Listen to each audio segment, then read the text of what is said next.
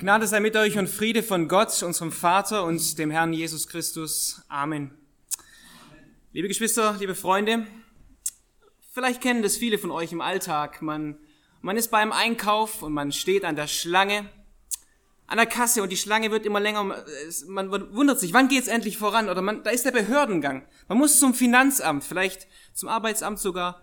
Und es dauert eine gefühlte Ewigkeit, bis man an die Reihe kommt, bis man an den Schalter kommt, bis man drankommt. Eine ähnliche Situation beschreibt Kurt Tucholsky, ein deutscher Journalist, in dem folgenden Zitat. Er sagt, vor einem Schalter stehen, das ist das deutsche Schicksal, hinter einem Schalter sitzen, das ist das deutsche Ideal. Und derjenige, der hinter dem Schalter sitzt, versteht man, der sitzt eigentlich am Drücker, der sitzt eigentlich am längeren Hebel, der hat eigentlich die Macht. Der, der vor dem Schalter steht in der langen Schlange, der muss sich gedulden. Der ist in der Mehrzahl, der hinter dem Schalter sitzt, ist in der Einzahl alleine, aber hat die Macht. Und genau so ging es auch dem heutigen Protagonisten, dem Jesus begegnet, in der Geschichte, von der wir heute lesen. Und dazu schlagen wir Lukas 19, Lukas Kapitel 19 auf. Eine sehr bekannte Geschichte. Und ich lese den ersten Vers. Lukas 19, Vers 1. Und Jesus kam nach Jericho hinein und zog hindurch, heißt es hier. Der Herr Jesus war viel unterwegs gewesen in seinem Leben. Er war, man könnte sagen, ein Wanderprediger, der von Ort zu Ort gezogen ist und der die Botschaft vom Reich Gottes den Menschen weitergegeben hat in Israel. Und hier befindet er sich jetzt auf seinem letzten Weg nach Jerusalem. Das dritte Mal, wo er in Jerusalem öffentlich das Passa feiert nach seiner Taufe und sein Ziel ist der Fokus, das Passafest zu erfüllen. Das größte Werk, das Opfer darzubringen am Kreuz von Golgatha, um für die Sünden der Menschen zu sterben. Und Jesus kommt nach Jericho auf dem Weg in Richtung Jerusalem. Aber wir fragen, wen oder was sucht Jesus in Jericho? Jericho war eine große Stadt, die eine bemerkenswerte Geschichte hat. Große Archäologie gab es dort. Sehr alte Geschichten wurden dort geschrieben wenn man denkt an die, an den Mauerfall von Jericho, wo Josua Israel nach Jericho führte und die Mauern wie durch ein Wunder einstürzten. Da waren sicherlich noch einige Überreste, die man besichtigen konnte. Aber nein, Jesus suchte nicht die Mauern. Jesus war an der Archäologie nicht interessiert. War Jesus an der Schönheit Jerichos interessiert? Es gab bestimmt große Basare, Parfums. Man sagt, Jericho war eine gewaltige Palmstadt, die auch als Duftstadt bezeichnet wurde. Aber nein, die Basars waren auch nicht Jesu Ziel, was ihn dorthin trieb.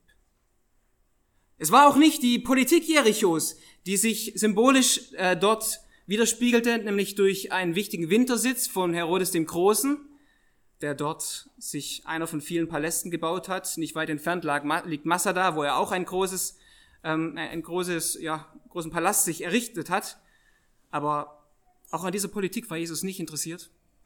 Tja, und zu guter Letzt war Jesus auch nicht an dieser gestochenen Oberschicht der Pharisäer interessiert, der Priester, die dort hausten und der Überlieferung nach dort eine Hochburg hatten. Nein, nichts von all dem. Was heute vielleicht ein Tourist nach Israel, vielleicht auch nach, nach Jericho treiben würde, ist es, was Jesus dorthin zog. Es war etwas, beziehungsweise es war aber jemand, den Jesus suchte und aufgrund dessen Jesus seine Reise nach Jerusalem unterbrach. Es waren nicht die gefallenen Mauern in Jericho, sondern es waren innere Mauern, die standen. Es war nicht die herrliche Stadt, sondern es war der tiefe, schreckliche Abgrund eines Herzens. Und es war nicht die äußerliche politische Situation oder Angelegenheiten, sondern er suchte das Reich Gottes in den Herzen der Menschen aufzurichten. Und es war ganz bestimmt nicht der Stolz eines selbstgerechten Priesters, sondern es war eine Person, die aufgrund ihrer Profession, aufgrund ihres Berufs eigentlich ein Abschaum der Gesellschaft war. Und die Priester hielten ihn für unrein. Jesus suchte Zachäus. Beginnen wir einmal mit der Charakterisierung dieses Mannes, den uns der Evangelist Lukas hier in seinem Evangelium ähm, beschreibt und von dem so ziemlich jedes Kind eigentlich in der Kinderstunde auch singt, von dem Zachäus. Lieben Kinder, ihr kennt das Lied bestimmt. Zachäus war ein kleiner Mann, ein sehr kleiner Mann war er. Das ist ein bekanntes Lied. Und als Überschrift für diese Predigt habe ich das folgende gewählt, vom Geizhals zum Gastgeber. Vom Geizhals zum Gastgeber eine besondere Karriere. Und wir beginnen direkt, ich lese von Vers 2 bis Vers 4.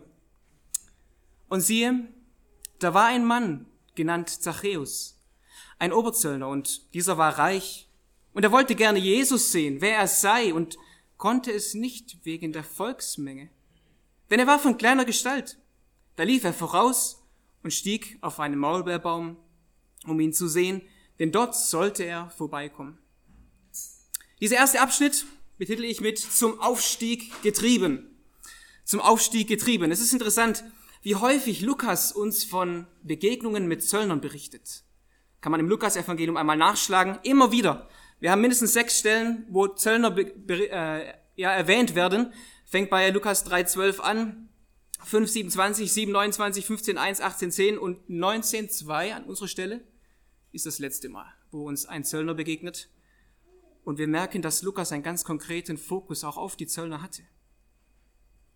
Zachäus war einer dieser Zöllner, aber nein, er war mehr. Er war ein Oberzöllner, lesen wir hier in Vers 2. Er war ein Aufsteiger, ein Aufsteiger und zwar im wahrsten Sinne des Wortes. Er gehörte wirklich zu den Reichen. Er hatte richtig viel Geld, richtig viel Asche in der Tasche, würde man heute sagen. Wir müssen uns die Bezeichnung, die ihm hier gegeben wird, auch jetzt mal noch näher ansehen, weil sie sich wirklich abhebt von den anderen Erwähnungen der Zöllner. Er wird hier als Oberzöllner bezeichnet. Und wir fragen uns, was genau waren Oberzöllner? Nun, in der Geschichte wird beschrieben, dass es in Jerusalem bzw. in Israel gab es drei unterschiedliche Steuerzentralen. Und in diesen Steuerzentralen in Israel gab es diese Oberzöllner. Das war im Norden einmal Kapernaum, das war im Zentrum Israels Caesarea und das war im Süden Jericho.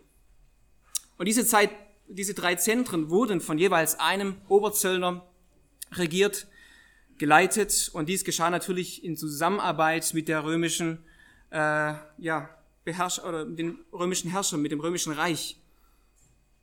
Zachäus war einer, der regelmäßig hinter dem Schalter saß und kräftig in die eigene Tasche wirtschaftete. Zachäus muss als Oberzöllner sicherlich einen enorm großen Hausstand gehabt haben, viel Geld gehabt haben und deshalb hat er, oder um dorthin zu kommen, hat er viele Menschen über den Tisch gezogen, wie es damals eben üblich war, durch Steuern, indem man nochmal Zusätze draufschlug.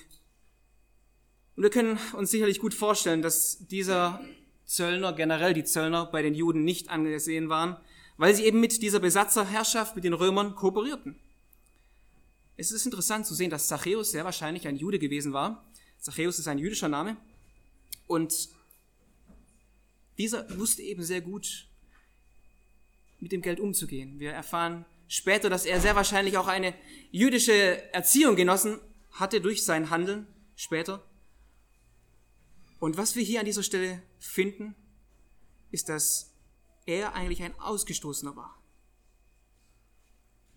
Es ist interessant, wenn wir ähm, Jericho weiter noch anschauen, war eine wichtig, wichtige Handelskreuzung gewesen zwischen dem Ostjordanland und dem Westjordanland. Dort war eine wichtige Grenze. Das heißt, viele Menschen, die über diese Grenze hinüberkommen wollten, sie mussten Steuern zahlen. Das war sozusagen ein blühendes Paradies für eine Zollstation. Doch man kann stinkreich sein und ist doch arm dran.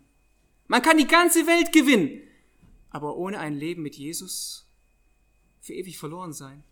Oder mit den Worten von Jesus einmal selber zu sagen, Matthäus 16, 28 oder 26, da spricht Jesus und sagt, was hilft es dem Menschen, wenn er die ganze Welt gewinnt, aber sein Leben verliert? Man kann ein Ansehlicher sein und ist doch unansehlich. Und wie ohnmächtig dieser Scheinmächtige hier ist, sehen wir in einem kurzen Moment. Zunächst erfahren wir über Zachäus, dass er unter der Menschenmenge eifrig wartete. Er wollte den Rabbi Jesus sehen. Aber es gab ein Hindernis. Lukas berichtet uns nämlich von seiner körperlichen Statur, Vers 3. Und er sagt, er war von kleiner Gestalt. Fast jedes Mal, wenn Lukas uns irgendwie die körperliche Beschaffenheit eines Menschen beschreibt, dann ist es meistens auf eine Fehlstellung zurückzuführen. Das heißt, wir können vermuten, dass Zachäus wirklich ein kleiner Zwerg war, von seiner Körpergröße, ein Jugendlicher, vielleicht ein Kind, und deshalb von kleiner Gestalt war. Er hatte eigentlich alles, was das menschliche Herz begehrte, doch er hatte nicht genug. Und er befand sich unter Hunderten in der Volksmenge, aber er war doch alleine und er konnte nichts sehen. Ob ein solcher Zöllner, ob ein solcher Zachäus vielleicht auch unter uns heute ist. Vielleicht kennst du Jesus so vom Hören sagen her, hast den sozialen Aufstieg geschafft, reibungslos ist die Karriere dahingelegt, ansehnliche Position erwirtschaftet, aber die Vergangenheit lässt dich nicht in Ruhe. Da hast du vielleicht den finanziellen Aufstieg geschafft, eine glatte Karriere, aber da gibt's Kompromisse auf der Arbeit, die du machen musst, die in dem Moment, wenn du ein paar ruhige Minuten hast, dich nicht ruhig werden lassen. Und in dem Moment, wo du dein Leben überschlägst, heute ist Ewigkeitssonntag, dann denken wir besonders auch nochmal an die Menschen, die verstorben sind, wo wir uns daran erinnern auch, dass das Leben ein Ende hat. Und in dem Moment, wenn der Mensch Ruhe hat und das Leben überschlägt, wie ist es dann? Hast du dann Frieden im Herzen? Oder ist es die innerliche Leere, die dich treibt? Noch ein Schluck, noch eine Serie, noch ein Date. Zachäus war unruhig und nun können wir, nun können wir Zachäus hier sehen, er ist an dieser Volksmenge dran und er kann nichts sehen. Wahrscheinlich dachten sich die Leute, der Zachäus, na, der nimmt uns unser Geld weg, jetzt nehmen wir ihm mal zur Abwechslung mal die Aussicht weg. Und äh, Zachäus weiß sich zu helfen, der Kleinwüchsige sucht sich etwas Großwüchsiges, und zwar einen Maulbeerbaum, klettert da herauf und verschanzt sich hinter seinen Feigenblättern und ähm, er hatte einen weiteren Aufstieg gemeistert, was zu seiner Natur passte. Da wir uns zeitlich kurz vor dem Passafest befinden, ist es sehr wahrscheinlich, dass es ein wunderschön grüner, blühender Baum gewesen ist, was also passend ein sehr schönes versteckt für diesen Zöllnerbot. Und hier wird ihn sicherlich keiner sehen. Er kann aus sicherer Entfernung diesen Mensch Jesus sehen, von dem man so vieles erzählt. Der unmittelbar vorgegangene Kontext berichtet uns von dieser Heilung eines Blindgeborenen oder eines blinden Mannes. Und in 1843 heißt es dann, nachdem Jesus diesen Mann geheilt hat, und sogleich wurde er sehend und folgte ihm nach und pries Gott. Und das ganze Volk, das dies sah, lobte Gott. Also die Menschen, die erzählten von dem, was Jesus getan hatte. Wahrscheinlich wusste ähm, Zachäus auch von diesem Jesus und er wollte diesen Wundermann sehen. Ihn trieb der Wunsch sogar bis auf den Baum. Wir erfahren in Vers 3 auch ein bisschen, was ihn genau trieb. Das ist etwas Nobles, was wir ihm zuschreiben müssen. Er wollte gerne Jesus sehen. Doch Lukas verwendet hier die Zeitform des Imperfekts. Das heißt, es war wohl wirklich etwas, was schon länger in seinem Herzen lag. Dieses, diese Sehnsucht, Jesus kennenzulernen. Darauf hatte Zachäus vielleicht schon etwas länger gewartet. Und wie viele Menschen geben sich heute landläufig mit einem Jesus zufrieden, den man vielleicht im Spiegel liest, den man im Fernsehen sieht, den man in einer Hollywood-Verfilmung sieht im Sakrileg oder Jesus liebt mich, was doch letztendlich nur total eine Verfälschung ist von dem, was Jesus wirklich ist. Ja, sogar gotteslästerlich. Aber sie wollen nicht seine Biografie lesen, so wie Jesus wirklich ist. Sie wollen ihm nicht face to face begegnen in dem, was die vier Evangelisten uns zum Beispiel überliefert haben. Aber Zachäus, er wollte Jesus sehen. Willst du ihn auch sehen? Folg mir weiter in diesen Versen, in diesen Zeilen. Wir begegnen ihm heute in seinem Wort. Und der in doppeltem Sinn zum Aufstieg getriebene. Zachäus wird im nächsten Moment zum Abstieg gerufen. Das ist der zweite Punkt. Erster Punkt zum Aufstieg getrieben, zweiter Punkt zum Abstieg gerufen. Vers 5 bis Vers 7. Und als Jesus an den Ort kam, blickte er auf und sah ihn und sprach zu ihm, Zachäus, steig schnell herab, denn heute muss ich in deinem Haus einkehren. Und er stieg schnell herab und nahm ihn auf mit Freuden. Als sie es aber sahen, murrten sie alle und sprachen, er ist bei einem sündigen Mann eingekehrt, um Herberge zu nehmen. Jesus kam also tatsächlich an diese, diesen kalkulierten Ort vorbei und er bleibt plötzlich stehen und die Spannung steigt. Vielleicht mag sich einer gedacht haben, na, möchte Jesus nur diesen Schatten des Baumes genießen? Aber dann geht plötzlich dieser Blick von Jesus hoch zu Zachäus und er sagt, Zachäus! Und ich denke, das erste Wunder, wo wir mit Zachäus hier äh, Zeuge werden, ist, dass er vor Schreck nicht vom Baum fiel. Wie, woher wusste er, dass ich hier auf dem Baum bin? Und woher kennt er meinen Namen? Mag er sich vielleicht gefragt haben? Jesus, der ewige Sohn, blickt hoch, schaut Zachäus an und dann sagt er, Zachäus, steig schnell herab, denn heute muss ich in deinem Haus einkehren. Spurgeon schrieb über diese Zeilen einen sehr interessanten Gedanken. Er sagt, ich habe es für den größten Beweis von der Herablassung Gottes gehalten, dass er auf einen Mensch herabsehen kann. Aber ich sage euch, es war noch eine größere Herablassung, dass Christus aufschaut, um den Zachäus zu sehen. Denn dass Gott auf seine Geschöpfe herabblickt. Das ist Barmherzigkeit. Aber dass Christus sich erniedrigt und zu seiner eigenen Kreatur hinaufschaut, das ist wahrhaftig Erbarmen. Manche von euch sind auf den Baum ihrer guten Werke gestiegen und haben sich gesetzt auf die Zweige ihrer heiligen Taten, und doch sieht Christus hinauf zu den stolzen Sündern und ruft sie herab. Komm herab, sagt er, heute muss ich in deinem Haus einkehren. Wie war, was Spurgeon beschreibt. Und was Spurgeon hier unterstreichen möchte, ist auch, Jesus fängt nicht Zachäus irgendwie an vom Baum zu schütteln mit einer Moralpredigt. Er sägt ihm nicht hier seinen letzten Ast ab, sondern er ruft ihn herunter. Er sagt, komm schnell herunter. Er möchte, dass er nicht auf dieser sicheren Entfernung bleibt, sondern er möchte ihn begegnen und sagt, komm herunter. Jesus sieht über die Barriere. Jesus sieht über unser Äußeres. Jesus sieht hinein in das Herz. Und er weiß, was diesen Mann umhertreibt, seine Geldgier, die ihn nicht befriedigen kann. Und genau deshalb war Jesus nach Jericho gekommen, um diesem Oberzöllner zu begegnen. Aber wir müssen noch einen kulturellen Aspekt hier verstehen, dieser Selbsteinladung Jesu. Wenn ich jetzt heute zu dem Herrn Bankier so und so gehe und sag, äh, ich komme zu seinem Mittagstisch und sage, hallo, ich bin heute Ihr Gast, dann wird er wahrscheinlich sagen, danke, aber kein Bedarf. Ähm, es schickt sich einfach bei uns in der Kultur nicht, dass man sich selbst einfach so bei anderen einlädt und sagt, hallo, ich bin heute bei euch. Vor allem, wenn man ihn noch gar nicht erst kennt. Aber in der Kultur des Nahen Ostens ist es eigentlich so, dass man jemand ehrt, indem man ihm einen Besuch abstattet. Das ist bis zum heutigen Tag noch gang und gäbe.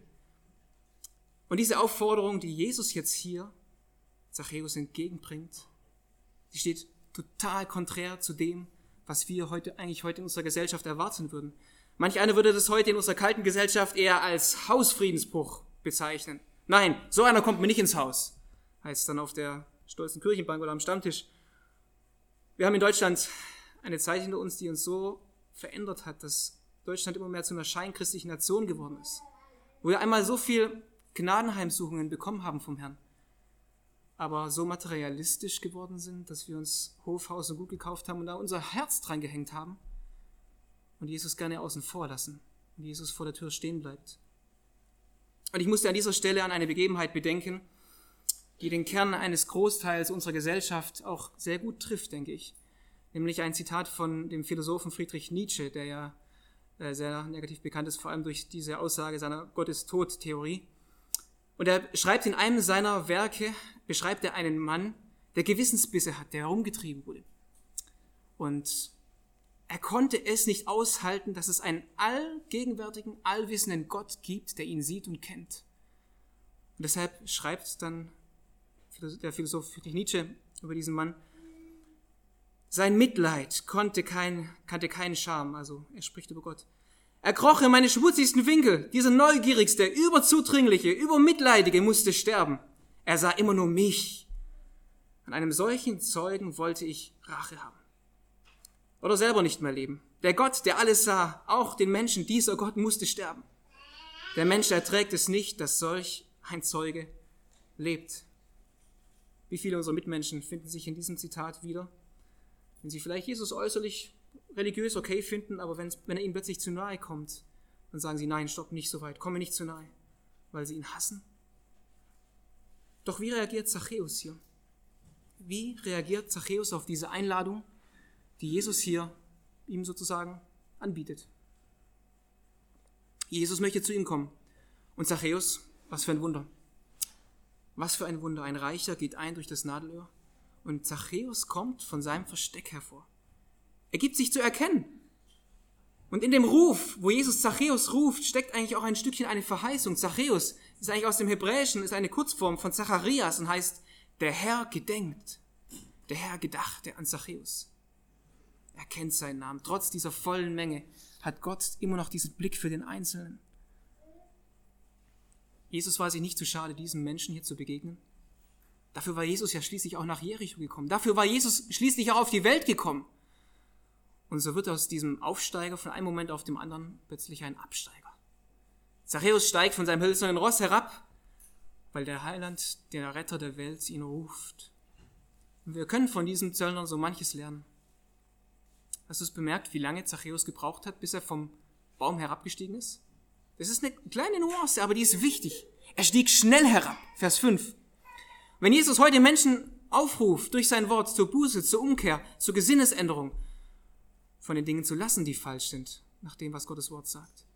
Dann sagen sie, ah, soll ich da folgen oder nicht? Manchmal ist es ja besser, wenn man vielleicht noch mal drüber nachdenkt, noch mal eine Nacht drüber schläft. Und außerdem, so dringlich ist die Angelegenheit vielleicht doch nicht. Und morgen ist sowieso noch ein neuer Tag. Und außerdem ist es heute für mich nicht dran. Lass ab von diesem Ausreden, von diesem Wegschieben. Es gibt ein Sprüchlein, Jesus ruft dich in sein Reich, drum warte nicht und komme gleich. Das Lieblingsmöbelstück, das wir beim Teufel finden, ist die lange Bank. Dass wir alles nur auf die lange Bank schieben und sagen, heute nicht heute, nee, nee, nee. Aber Jesus sagt, heute. Heute, wenn ihr meine Stimme hört, verstockt eure Herzen nicht. Und Zachäus folgt und seht nur, mit was für einer Herzenshaltung er es tut. Vers 6. Er spricht, er nimmt Jesus mit Freuden auf. Er tat es mit Freuden. Diese Freude, dass der Sohn Gottes zu ihm Sünder kommen möchte, beflügelt Zachäus so sehr, dass es sein ganzes Leben eigentlich auf den Kopf stellt. Und was wir von Zachäus noch lesen, wie er Jesus dann später, wird uns später auch von Jesus bestätigt, dass es wirklich seine Bekehrung war. Und ich musste an dieser Stelle auch an Johannes 1, 12 denken, wo es heißt, allen denen, die ihn, die Jesus aufnahmen in ihr Leben, denen gibt Gott das Anrecht, Kinder Gottes zu werden. Und an dieser Stelle muss ich gestehen, hat die Überschrift vom Geizhals zum Gastgeber eigentlich einen kleinen Hink. Natürlich, Jesus hat bei Zachäus wahrscheinlich ein paar Nächte übernachtet, vielleicht nur eine Nacht, und dann ist er weiter in Richtung Jerusalem gegangen. Aber eigentlich hat Zachäus ihn ja nicht nur über Nacht aufgenommen, er hat ihn wirklich in sein Leben aufgenommen, sodass es nicht nur ein Gast war, sondern Jesus kam in sein Leben hinein, sodass Veränderungen geschah. Jetzt gibt es hier aber noch ein paar miese Peter in Jericho, denen hier diese Begebenheit wie einer Fliege in einer Suppe glich. Und sie sagen dann, oder es heißt dann über sie in Vers 7, dass sie murrten. Eigentlich, muss ich gestehen, hatten sie recht. Eigentlich hatten sie recht.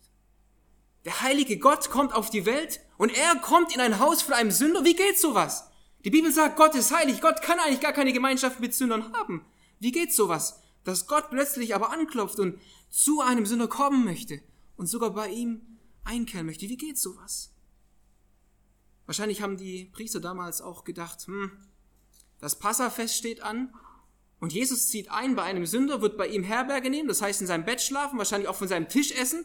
Damit würde er sich eigentlich verunreinigen, dürfte eigentlich nicht am Passa teilnehmen. Das waren wahrscheinlich so die Gedanken, die die Menschen damals auch hatten, wenn sie hier murrten und sagten, oh, er ist bei einem Sünder eingekehrt. Aber schaut mal, das Murren trifft Jesus. Sie murren nicht über Zachäus, sondern sie murrten über Jesus, weil er bei diesem Zachäus einkehren möchte. Sie sagen, so einer zieht bei dem ein. Schau mal, wenn jemand Jesus aufnimmt in sein Leben, dann bedeutet es immer Druck von außen. Da ist Freude von innen. Er nahm ihn mit Freude auf. Aber es gibt, entsteht ein Murren von außen. Und es waren die Pharisäer und die Gelehrten, die hier sich wunderten und die sich eher als etwas Besseres sahen als Zachäus und nicht verstanden haben, dass sie eigentlich dieselbe Not hatten und genauso Nötiges hatten, dass Jesus auch zu ihnen kommt. Aber woher wissen wir, dass es genau hier Pharisäer gewesen waren? Nun nochmal den Hinweis auf ähm, die zeitgeschichtlichen äh, Bücher, die belegen, dass Jericho eine Hochburg von Pharisäern, eine Hochburg von Priestern war, ähm, die dort wohnten. Und Jesus ging zu diesem Mann am äußersten Rand der Gesellschaft und Wisst ihr, diese Murrer, von denen uns hier berichtet wird, waren vielleicht so auch gerade die, die vorher vielleicht dem Zachäus die Sicht versperrt haben. Wissen wir nicht genau, steht nicht hier im Text, aber eins kann ich euch sagen.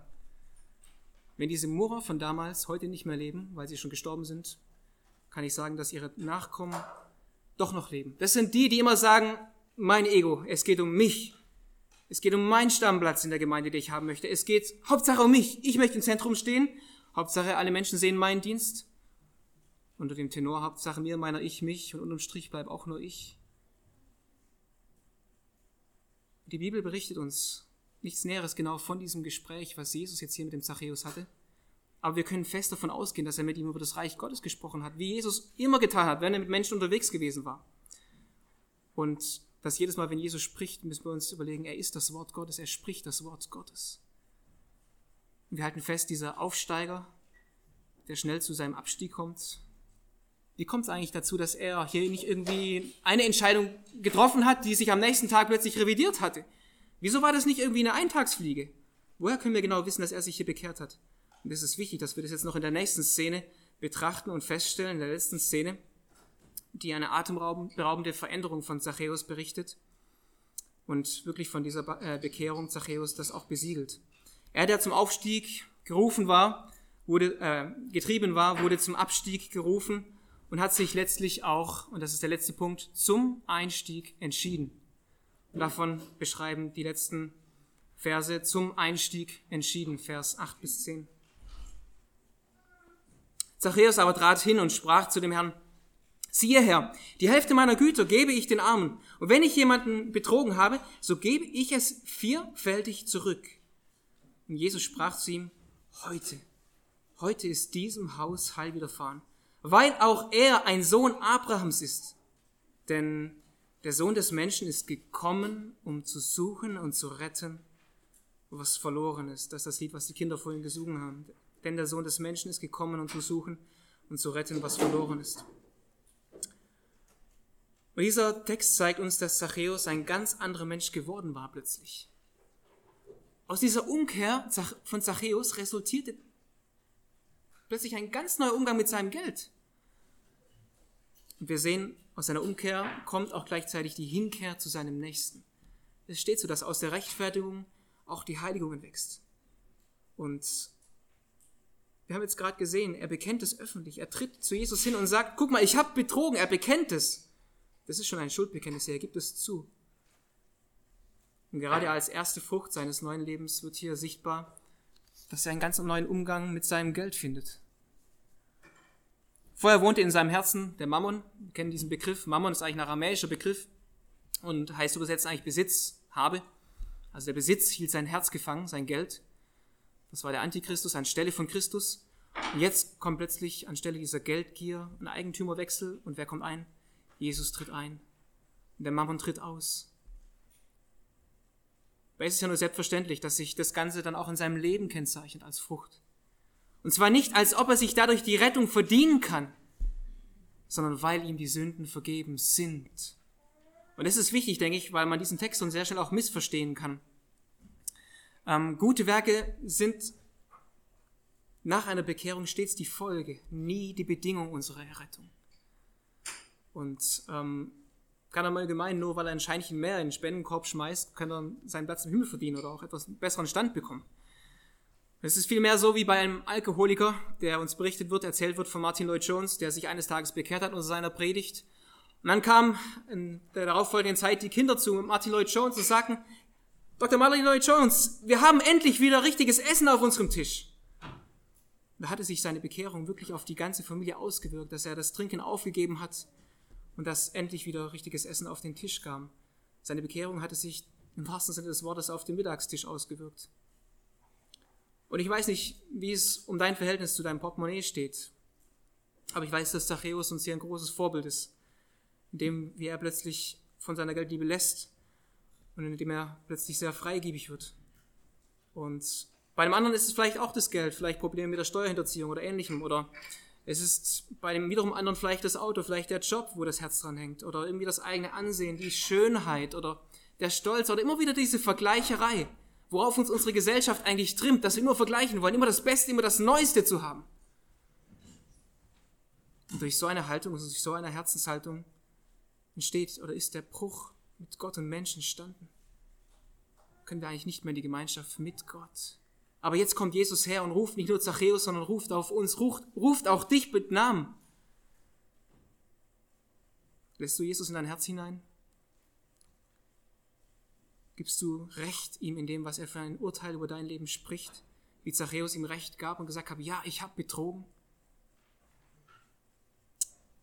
Und wir sehen hier Zachäus, der erst in einer Unruhe getrieben war, aber er wendet sich jetzt direkt an Jesus. Und das ist auch das, was die Bibel uns sagt. Wenn wir erkennen, dass wir vor Gott schuldig sind, dann sollen wir uns direkt an Jesus wenden mit einem Gebet und ihm diese Schuld bekennen und er vergibt die Schuld, weil er dafür bezahlt hat am Kreuz von Golgatha mit seinem ganzen Leben. Er, der keine Sünde wusste, wurde für uns zur Sünde gemacht, damit er uns gerecht sprechen kann. Wir lieben noch ein Wort zum Geld, weil der Umgang mit Geld heutzutage doch sehr präsent ist, wie schon immer eigentlich. Man sagt ja im Volksmund, über Geld spricht man nicht, Geld hat man. Oder bei Geld hört bei mir die Freundschaft auf. Aber schauen wir mal nochmal diesen veränderten Lebenswandel von Zachäus an. Was genau macht er? Vers 8 berichtet uns, er gibt die Hälfte von seinem Gut den Armen und von der anderen Hälfte gibt er denen, die er beraubt hat, das Vierfache zurück. Jetzt könnte man fragen, wieso gibt er genau hier das Vierfache zurück? Was hat es damit auf sich? Und manche Ausleger verweisen darauf, dass es im Gesetz im Alten Testament einige Bestimmungen gab, wie man mit Diebstahl, mit Dieben umgehen sollte. Eine Stelle für die, die mitschreiben, 3. Mose 5, 24, 3. Mose 5, 24 beschreibt zum Beispiel von einem allgemeinen Raub. Wenn geraubt wurde, dann sollten die Israeliten das Gestohlene zurückgeben plus ein Fünftel. Also plus ein Fünftel von dem Gestohlenen. Es gibt eine weitere Stelle, 2. Mose 22, Vers 8. 2. Mose 22, Vers 8, dort heißt es, dass Veruntreuung von anvertrautem Gut sollte durch das Doppelte ersetzt werden. Und dann gibt es noch eine letzte Stelle in 2. Mose 21, Vers 37. 2. Mose 21, Vers 37. Dort wird beschrieben, wie Diebstahl eines Schafes ähm, entlohnt werden soll, beziehungsweise wie man, was man tun soll, wenn das geschehen war. Man soll es durch das Vierfache ersetzen. Das ist also das Maximum von diesen drei Stellen. Soll man es vierfach ersetzen. Und wir haben eine ganz plastische Stelle, zum Beispiel bei David, 2. Äh, Samuel 12, Vers 6, wo Nathan zu David kommt und sagt, guck mal, stell dir mal vor, da ist einer, der hat nur ein Schaf und der andere kommt her und nimmt ihm dieses Schaf weg, obwohl er doch so viele Schafe hat. Und dann schreitet David direkt ein und sagt, das ist ungerecht, was er tut. Er muss es zurückgeben und vierfach ersetzen. Und genau das hat Zachäus wohl gewusst. Deshalb können wir wahrscheinlich davon ausgehen, dass er eine jüdische Erziehung genossen hat. Er gibt hier 400 Prozent zurück. Da wäre ich gern dabei gewesen. Er wäre mehr, es wäre mehr als genug gewesen, wenn er eigentlich ein Fünftel noch mitgegeben hat, aber er gibt das 400-fach, also das Vierfache, das 400 äh, Prozent gibt er zurück. Was für ein Wunder, was Gott tut, wenn einem Herz, wenn ein Herz die Tür öffnet wenn Christus als Retter einziehen darf und als Herr. In der Hinsicht merken wir uns diesen Spruch, Gottes Macht macht unwillige Herzen willig. Gottes Macht macht unwillige Herzen willig. Das sehen wir hier bei Zachäus. Und ich möchte hier noch einen Moment bei, Zachäus Freigebigkeit stehen bleiben. Diese natürliche Konsequenz, die sich aus einer übernatürlichen Veränderung eigentlich ergibt. Wir finden im Neuen Testament, dass Paulus zum Beispiel in Epheser 4, 28 sagt, dass wenn jemand gestohlen hat, soll er nicht mehr stehlen, sondern er soll dafür arbeiten und für das, was er gewinnt, mit den anderen teilen. Und übrigens, wusstet ihr schon, dass das Neue Testament quantitativ mehr über Geld, Besitz und Umgang damit zu sagen hat, als über Himmel und Hölle? 16 von 38 Gleichnissen beschreiben das Thema Umgang mit Besitz und Geld. Und das ist eine große Not, die wir hier, denke ich, hier im Westen besonders haben, vor allem wenn wir jetzt in Richtung Weihnachten schauen, wo man sich so viel einkauft und wo die ganzen, der größte Umsatz im ganzen Jahr, Jahr gemacht wird wohl. Und wie sieht es aus mit unserem Wohlstand, die wir schon so viel haben? Unsere Häuser platzen ja nahezu fast. Luther sagte einmal zu Recht und er hat festgestellt, dass die Bekehrung bei vielen eben nur bis zum Geldbeutel hinreicht. Und er sagte einmal, es braucht nicht nur eine Bekehrung des Herzens und der Gesinnung, sondern auch unsere Geldbörse. Ich denke, da ist was dran. Geld ist ja eigentlich nur ein Stellvertreter. Eigentlich ein Ersatz von dem, was man früher als Tauschhandel hatte. Geld ist an sich nichts Schlechtes. In 1. Timotheus 6, 10 warnt uns Paulus vor der Geldgier, von der auch Zachäus getrieben war. Die Geldgier ist eigentlich die Wurzel alles Bösen. Wir haben nichts in diese Welt hineingebracht. Wir sind ohne Taschen auf die Welt gekommen und werden ohne Taschen auch von dieser Welt weggehen. Wir werden nichts mitnehmen von dieser Welt. Die Frage ist, wie gehen wir mit dem um, was uns Gott anvertraut hat? Wir sind eigentlich nur Haushalter über dem, was Gott uns anvertraut hat und wird uns eines Tages mal fragen, hey Mensch, was hast du mit dem gemacht, was ich dir anvertraut habe? Wo investieren wir? was tun wir mit dem, was wir von Gott anvertraut bekommen haben. Und zusammenfassend lässt sich sagen über diese sonderbare Karriere von diesem Oberzöllner von Jericho, ähm, dass er eine Karriere so desgleichen hingelegt hat und dass sich mancher Finanzminister heute den Kopf schütteln wird, wenn er diese Geschichte liest, über diese Freigebigkeit. Ähm, dem Aufsteiger, der hier zum Abstieg gerufen wurde und sich dann zum Einstieg entschied in die Nachfolge Jesu, dem stellt Jesus jetzt diese Diagnose aus. In Vers 9. Jesus sagt zu Zachäus, und spricht zu ihm, heute ist diesem Haus Heil widerfahren, weil auch er ein Sohn Abrahams ist. Oh, ist das nicht schön, diese Aussage? Weil auch er ein Sohn Abrahams ist. Mit diesem Statement bestätigt Christus die Echtheit der Bekehrung von Zachäus. Jesus belohnt nicht seine Umkehr, Jesus macht sie erst möglich. Und diese Diagnose ist eigentlich das Herrlichste, was einem Menschen ausgestellt werden kann, dass er ein Sohn Abrahams ist. Ähnlich dem Trinker, von dem ich vorhin schon von Martin Lloyd Jones sprach, hat sich auch die Bekehrung von äh, Zachäus hier wohl auf sein Haus ausgewirkt. Wahrscheinlich hat er Kinder gehabt, vielleicht eine Frau. Auf, Jesus, auf jeden Fall spricht Jesus hier, es wirkt sich auf sein Haus aus, sodass sie auch unter dem Segen standen, dass sie sich auch bekehren müssen, aber dass durch Zachäus jetzt dort einer war, der das Reich Gottes im Herzen hatte und wo ein Besitzerwechsel stattgefunden hat. Zachäus wurde ein Sohn Abrahams und das hatte direkten Einfluss auf seine Verwandtschaft. Wenn sich einer bekehrt, dann macht sich das immer bei den Leuten am meisten bemerkbar, die ihm am nächsten stehen, weil sie ihn am besten kennen, weil sie eigentlich seine Gewohnheiten kennen. Jetzt merken sie plötzlich, huh, der, der vorher so viel PC gespielt hat, was ist mit dem jetzt los? Der, der hat ja plötzlich an ganz anderen Sachen Interesse. Oder der, der vorher nur gestohlen hat, plötzlich teilt er gerne. Wenn Jesus in dein Leben eintritt, dann kommt es sichtbar zur Veränderung. Und ähm, nehmt mal als gute Lektüre mit euch Römer Kapitel 4. Dort nimmt Paulus diese Argumentation von Vers 9 mit auf und er spricht von den Söhnen Abrahams. Und ähm, die echten Söhne, äh, Nachkommen Abrahams sind die, durch den Glauben gekennzeichnet sind. Natürlich, Zachäus war ein Sohn Abrahams vom Äußerlichen her. Er war ein Jude, er war von der Abstammung her ein Jude wohl. Aber Jesus sagt zu ihm, schau mal, du bist auch ein Sohn Abrahams und meint damit auch, du bist auch einer, der Abraham folgt, auch dem Glauben nach. Und das ist das, was auch heute wichtig ist, wenn wir Kinder Gottes werden wollen, dann müssen wir Gott mit Glauben begegnen. Und schaut mal, diese Ewigs, Ewigkeitswert entscheidende Situation hier, schließt Jesus jetzt mit diesem Hymnus von Vers 10. Und das ist genau der Vers, den die Kinder uns vorhin gesungen haben. Denn der Sohn des Menschen ist gekommen, um zu suchen und zu retten, was verloren ist. Das ist das Thema des Evangeliums. Dieser Vers hier bildet eigentlich die innere Mitte vom ganzen Lukas-Evangelium her gesehen.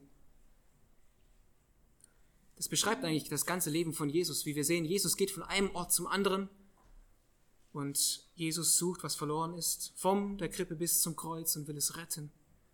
Weil, guck mal, hier wird sie von ihm beschrieben als Sohn des Menschen. Das ist schon eine prophetische Ankündigung im Alten Testament, wo Daniel in Daniel 7, Vers 13 von ihm spricht, dass der Sohn des Menschen kommen wird. Er wird ein ewiges Reich empfangen. Ihm wird die Macht gegeben werden. Und so wird Jesus hier, bezeichnet er sich selbst doch als Sohn des Menschen. Er ist gekommen. Das ist die heilsgeschichtliche Zeit. Er ist gekommen, um zu suchen und zu retten. Und er sucht Menschen, die unabhängig von ihren äußerlichen Umständen bereit sind, ihren geistlichen Bankrott vor Gott zu unterschreiben und zu sagen, ich habe eigentlich nichts. So viel wie ich im Haus auch habe, ich habe eigentlich nichts zu bringen, Herr. Ich brauche dich. Ich brauche dein Erbarmen. Ich brauche es, dass du auch zu mir ins Herz kommst.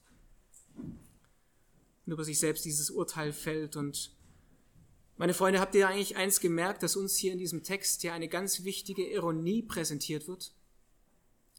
Ich denke, wir haben sie schon fast verloren, weil wir uns viel zu sehr an das fromme Vokabular gewöhnt haben. Warum sucht gerade Jesus? Warum sucht Jesus? Wenn ein irdischer König seine Residenz verlassen würde und irgendein Dörfchen besuchen würde, wir würden vermuten, er würde etwas ganz Wichtiges suchen, wenn er sich von seiner Hoheit her verlässt und dann auf ein kleines Dörfchen kommt zu Besuch. Aber was ist schon der größte Monarch gegenüber dem ewigen Gott, den einem Mensch sichtbar wird? Und Jesus kommt her und sucht. Aber wieso sucht er bei uns? Was will er von uns? Gibt es irgendwas, was er von uns lernen kann? Haben wir irgendwas, was er nicht hat? Oder hat er irgendwelchen Nutzen davon, dass er uns sucht? Sind wir etwas seine Freunde gewesen? Oder sind wir es noch? Nichts von all dem, denke ich. Wir Menschen sind es eigentlich, die suchen sollten. Wir Menschen sind es eigentlich, die bei Gott Vergebung suchen sollten.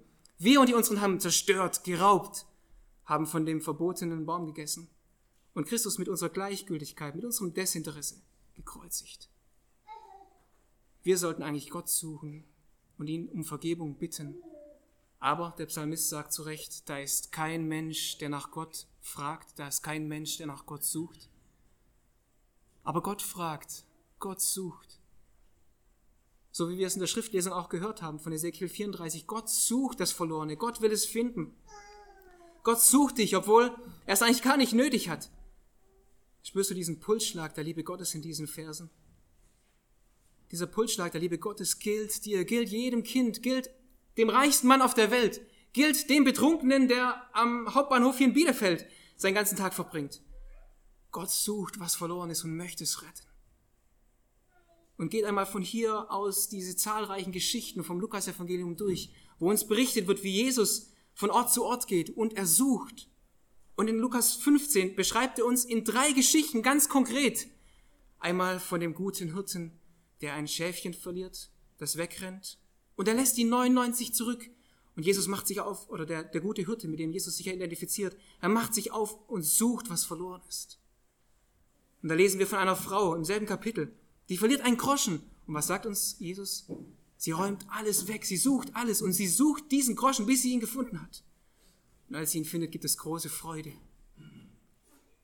Und noch ein Gleichnis bietet uns Jesus von diesem verlorenen Sohn. Da ist ein Vater, der zwei Söhne hat und dieser eine Sohn, der sagt, Vater, für mich bist du so gut wie tot. Gib mir mein Erbe. Und er macht sich auf und davon. Und was lesen wir? Wir lesen, dass der Vater am Wegesrand steht und Ausschau hält und sucht, was verloren gegangen ist. Und er wartet darauf, bis es wieder zurückkommt. Wie wir bei Zachäus gesehen haben, will Jesus in unser Leben kommen und will es neu machen. Er, der sucht, was verloren ist. Und genau daran knüpft ein wunderbarer Liedvers an, schon von einem älteren Lied, was ich zum Abschluss noch vorlesen möchte. Jesus nimmt die Sünder an. Jesus nimmt die Sünder an, sagt doch dieses Trostwort allen. Welche von der rechten Bahn auf verkehrte Wege fallen. Hier ist, was sie retten kann. Jesus nimmt die Sünder an. Wenn ein Schaf verloren ist, sucht es ein treuer Hirte. Jesus, der uns nie vergisst, suche treulich das Verirrte, dass es nicht verderben kann. Jesus nimmt die Sünder an. Kommt alle, kommt her, kommt ihr betrübten Sünder. Jesus ruft euch und er macht aus Sündern Gottes Kinder. Glaubet's doch und denkt daran. Jesus nimmt die Sünder an. Jesus, wir staunen über, über dein Herz. Herr, das uns immer wieder demütigt, weil es unser kaltes Herz offenbart. Und weil es uns immer wieder herausfordert, weil wir sehen, was wir nicht sind und was du uns so sehr aber geben möchtest, Herr. Danke für deine drängende Liebe, Herr. Danke für deinen Erbarmen, dass du Zachäus gesucht hast, dass du die Gemeinschaft mit ihm gesucht hast, dass du die Zeit, Herr, bei ihm aufgesucht hast und die Zeit investiert hast, Herr. Danke, dass du auch heute suchst und auch heute noch jeden retten möchtest, der es zulässt. Und auch wenn unter uns heute jemand ist, der diese Gewissheit noch nicht hat, dass er schon ein Kind Gottes ist, dann, Herr, rette auch ihn und gib, dass er sich auch an dich wendet. Vater, wir preisen dich über dein Erbarmen, dass du bis zum heutigen Tag suchst, an den Orten, wo wir gar nicht suchen würden, Herr. Und wir wollen dich doch bitten, du sagst in deinem Wort, dass du uns zu Botschaftern an Christi Stadt machst. Herr, mach auch uns zu Menschen, die bereit sind, hinzugehen und Menschen, Herr, von dir zu erzählen. Wir bitten dich vor allem jetzt in dieser Weihnachtszeit, Herr, wo so viel durcheinander läuft und wo so viel materialistisch auch im Fokus steht, bewahre uns davor, bewahre unser Herz, Herr. Und zeige, wie wir unsere Prioritäten auch mit unserem Besitz haben und gut richtig ordnen können, dass es dich ehrt, dass es dir Ehre macht, Herr. Vater, wir preisen dich, Herr, und danken dir, dass du gekommen bist, um zu suchen und zu retten, was verloren ist. Amen.